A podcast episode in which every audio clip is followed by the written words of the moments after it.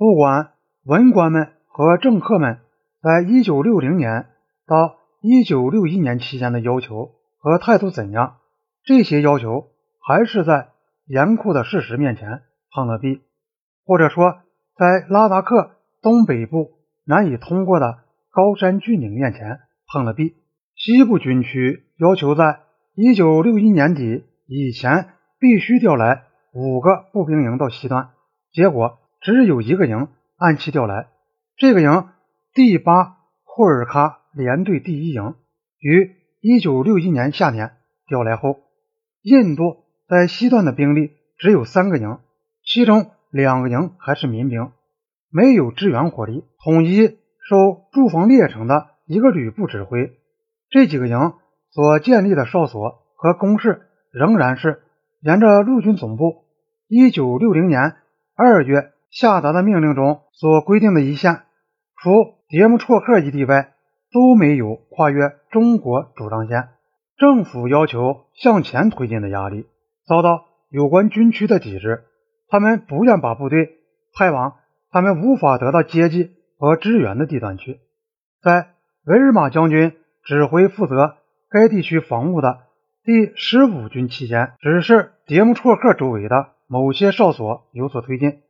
一九六一年春，维尔玛辞职以后，在喀拉昆仑山口下一个名字叫杜拉特别奥里蒂的地方，建立了一个原来他反对建立的哨所，而这个地方也还是在中国所主张的领土之外。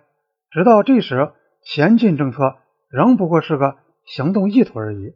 到了一九六一年中期，印度在西段的兵力经过极大的困难才稍有加强，但与中国对比，他的地位则发生了急剧的不利的变化。当时，印度的公路还没有修到列城。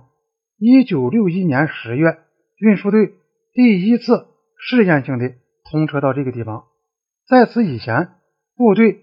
给养全靠空运或骡子驮，而中国人修筑的公路支线已到达他们最西部的哨所。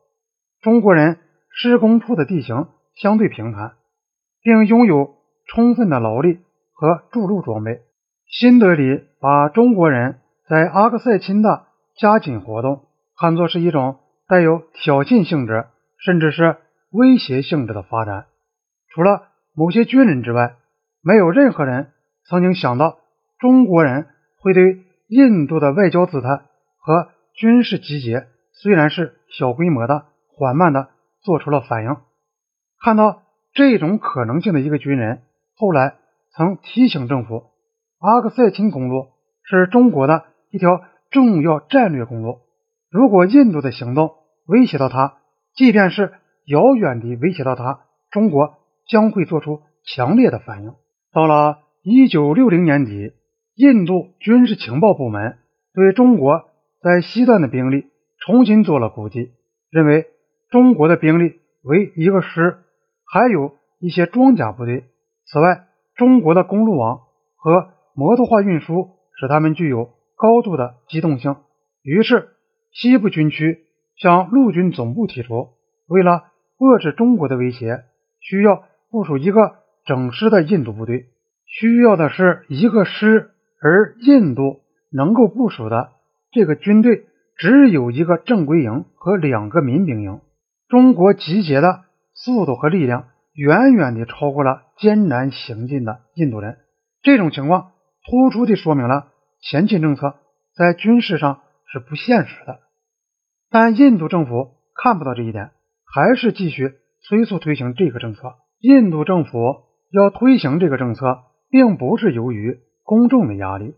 在一九六零年四月，新德里高级会谈的高潮过去之后，公众对于边境争端的兴趣就冷了下来。六十年代是印度困难不断增加的年代，独立初期的那种勇往直前的乐观情绪和对国家前途的高度信心，很快地消失了。政府和公众在一九六零年面临着许多比中国人出现在人迹难到的阿克塞钦荒原更加迫切的问题。印度人称之为分裂倾向的某些地区和部族要求独立性，使新德里开始感到忧虑。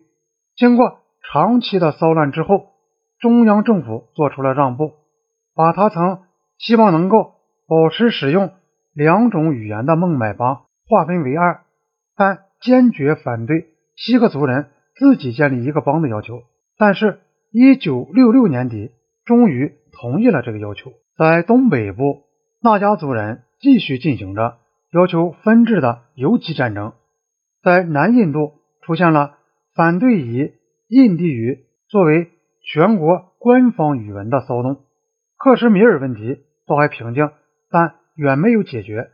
第三个五年计划刚刚开始，人们在头两个五年计划提出时所具有的信心，现已丧失殆尽。这种信心现在只能在计划规定的指标上还有所反映，但人们对这些指标的实现已不抱任何希望了。